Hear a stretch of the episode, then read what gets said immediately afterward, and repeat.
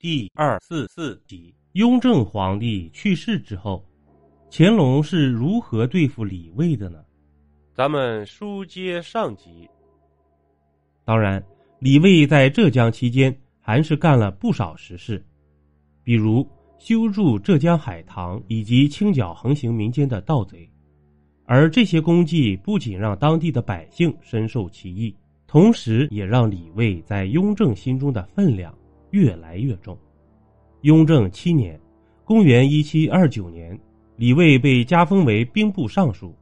三年后，其官位再次提升，出任直隶总督。从一个大字不识到朝廷的一品大员，李卫可以说是仕途道路极其顺畅。而他的升迁速度，在其同僚之间也并不多见。这不仅得益于他本身的聪明才智，更得力于雍正的用人方针。雍正是一个非常务实的皇帝，他选拔大臣的宗旨不是看这个大臣的学问有多高，而主要看能不能干实事。而李卫就是一个实干家，不管是云南盐义道，还是在浙江期间，李卫所做的正是雍正想要的。私盐泛滥。李卫解决了，海棠隐患，李卫修筑了，盗贼横行，李卫也摆平了。这样为朝廷解决了一个又一个问题的李卫，怎能让雍正不喜欢呢？至此，李卫与鄂尔泰、张廷玉、田文镜三人成为了雍正的心腹。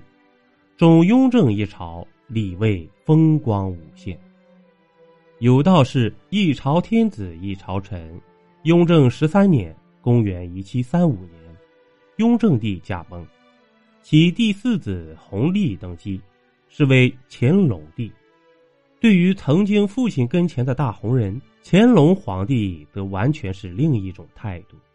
乾隆登基之初，对李卫这个老臣还算不错，不仅命他监管直隶总督，同时对于李卫的进谏也能积极听取，比如。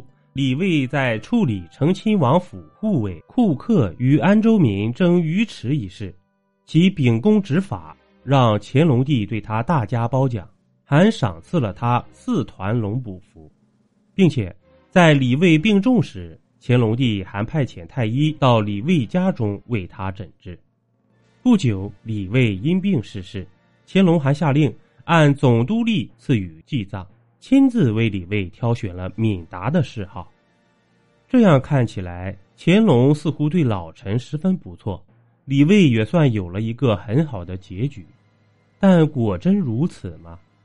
结合雍正帝其他三位宠臣的结局，就会发现事实并非如此。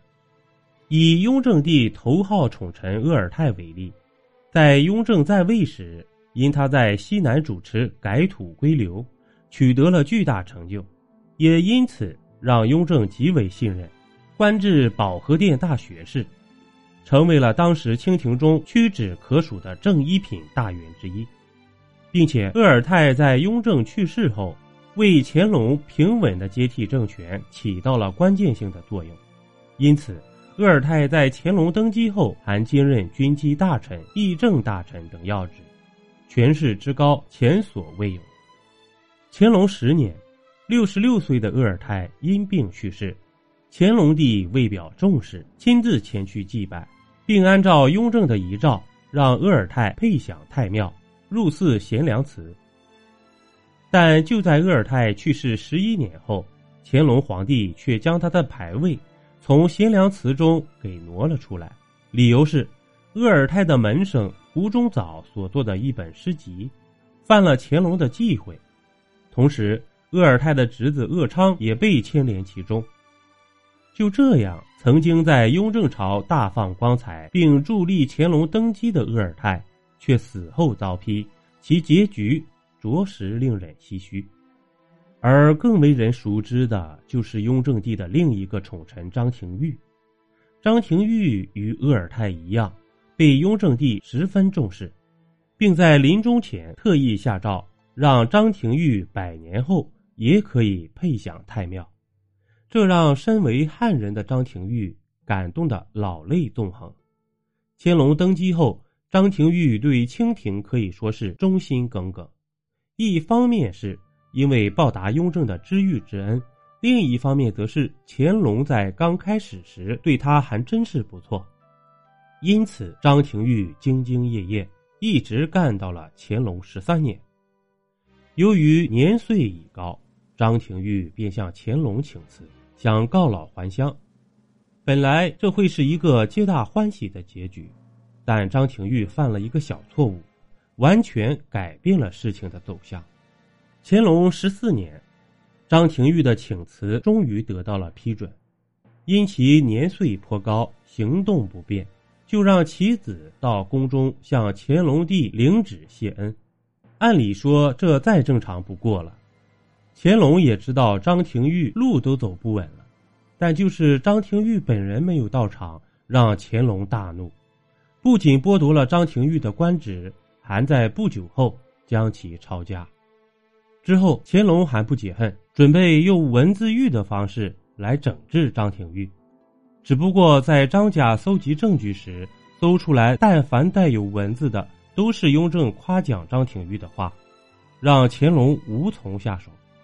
但最终乾隆还是下令将之前皇家赏赐给张廷玉的所有东西全部追回。经过这么一闹。张廷玉也郁郁而终。鄂尔泰和张廷玉是雍正的两大宠臣，但在乾隆一朝，最终的结局却令人唏嘘。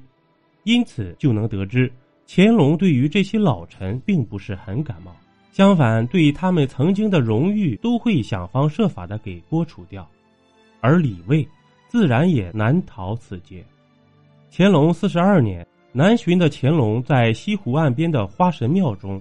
看到立的有李卫以及其妻妾的神像，突然暴怒，当场对李卫做出了极低的评价。